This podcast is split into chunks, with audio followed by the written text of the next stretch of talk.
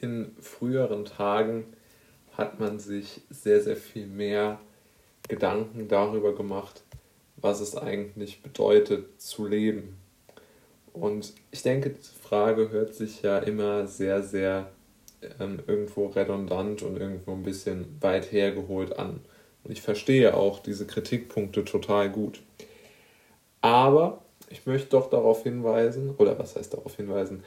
Ich für mich habe irgendwo erkannt, dass es schon eine gewisse Problematik darin gibt, dass die Menschen zu sehr das Leben als, ähm, ja, als, als wenig, ähm, ja, als wenig richtungsversprechend erachten.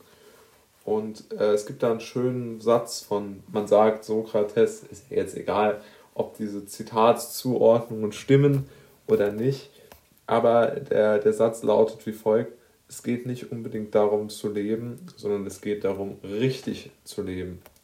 Und dieser Satz ist ja genau das, worum es auch in unserer heutigen Gesellschaft, man kann darüber debattieren, ob es darum geht oder ob es genau nicht darum geht. Ich bin der Meinung, es geht genau in die entgegengesetzte Richtung, in die dieser Satz oder vielmehr dieses Lebensgefühl, was ja eher gemeint ist, ähm, intendiert ist.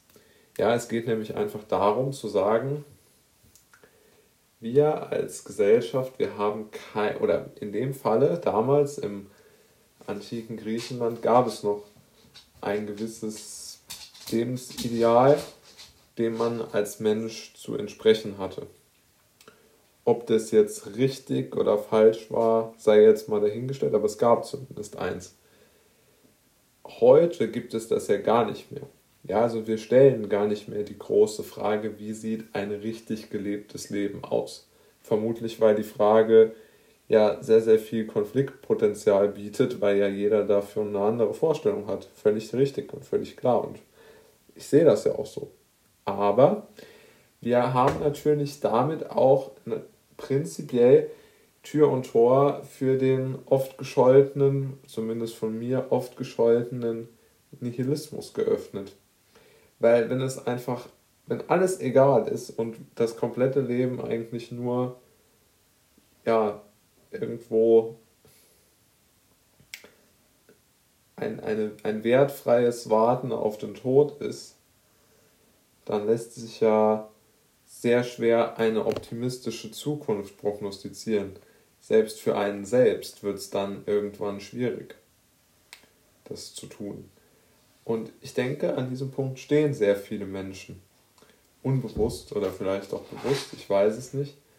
Aber ich glaube, dass dieser Wunsch nach einem zuortbaren und sinnvollen, richtigen, lebbaren ähm, Moral oder nicht mal moralische Vorstellung, aber ich glaube, eine gewisse Orientierungshilfe in moralischen Fragen braucht irgendwo eine Gesellschaft, um zusammenzuleben. Und ich glaube, wenn diese Frage gar nicht gestellt wird wie in unserer Gesellschaft, sagt es eher aus, dass man zu, ja, feige jetzt nicht, aber dass man einfach zu, zu gespalten ist, glaube ich, als Gesellschaft, um überhaupt nochmal einen gemeinsamen Weg nach vorne zu schaffen. Denn das richtig gelebte Leben in unserer Zeit hängt eigentlich nur an folgenden Faktoren. Es hängt nur an Geld, an Status, an Macht. Aber es hängt nicht an moralischen Grundsätzen. Und in früheren Zeiten, Beispiel Sokrates oder wer es auch immer, zumindest aus der Zeit, äh, da ging es nicht nur um Geld oder Macht, auch, aber eben dadurch, dass das so verherrlicht wurde im wahrsten Sinne des Wortes, nämlich Geld und Macht zu der Zeit, heute zwar auch noch, aber zu der Zeit offen und ehrlich, war es ja genau anders. Dort haben die Menschen eben die Fragen eher gestellt, ich kann es gar nicht erreichen, das Geld und die Macht, wie kann ich sonst noch ähm, zur, zur Gesellschaft beitragen? Und die Frage stellt ja heute niemand. Ja? Und ich glaube, eine interessante Frage, über die man nachdenken kann. Und es ist auch so, wir, wir glauben natürlich als Gesellschaft immer, dass wir eine gewisse Richtung auch vorgeben können. Und es stimmt, als Gesellschaft kann man das auch. Ich glaube, da wir unter einer solchen Richtungslosigkeit leiden, weil wir halt diese grundlegenden Fragen abseits von Macht und Geld nicht mehr stellen. Und ich denke, da ist viel Potenzial.